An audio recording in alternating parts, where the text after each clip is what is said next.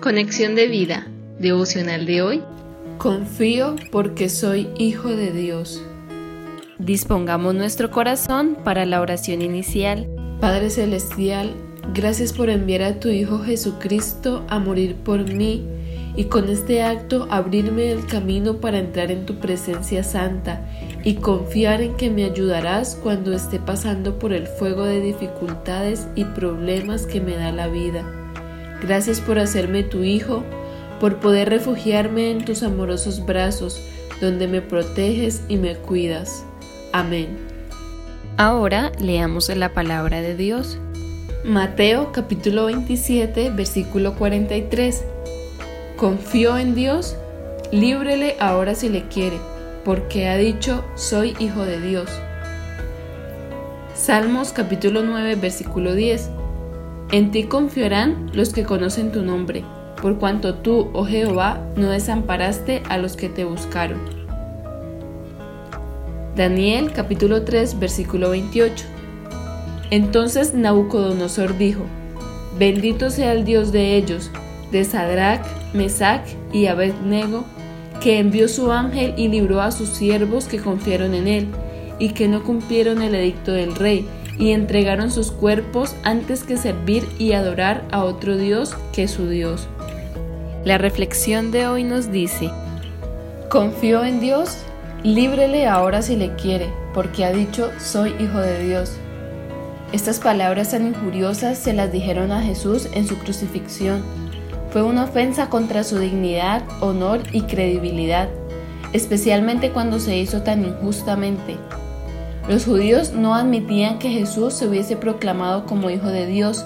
Esto era un insulto a sus creencias, pues ellos solo veían a Dios como Dios, no como un Padre. Pero Jesús vino a revelarnos a un Dios Padre, que está al alcance nuestro, al que podemos llamar Abba, Padre, en el que debemos depositar toda nuestra confianza. ¿Cuántas veces estas mismas palabras nos las han dicho las personas que tenemos cerca cuando nos hemos proclamado hijos de Dios y quizás estamos pasando por momentos difíciles o estamos viviendo alguna enfermedad, pérdida o injusticia humana? No alcanzan a entender por qué confiamos en Él. Confiar parece algo simple, pero no es así.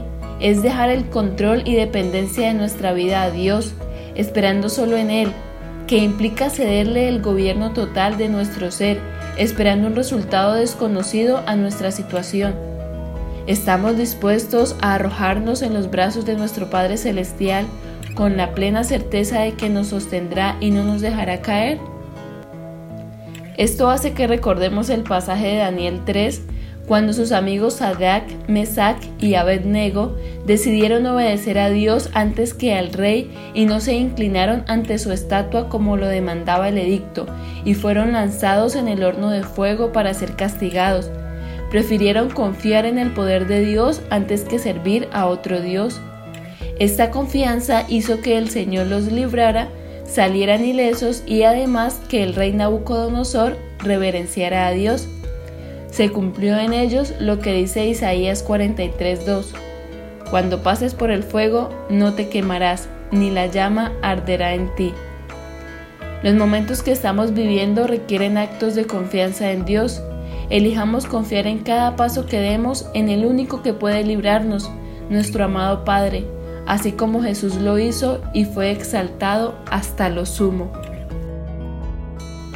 Visítanos en www.conexiondevida.org.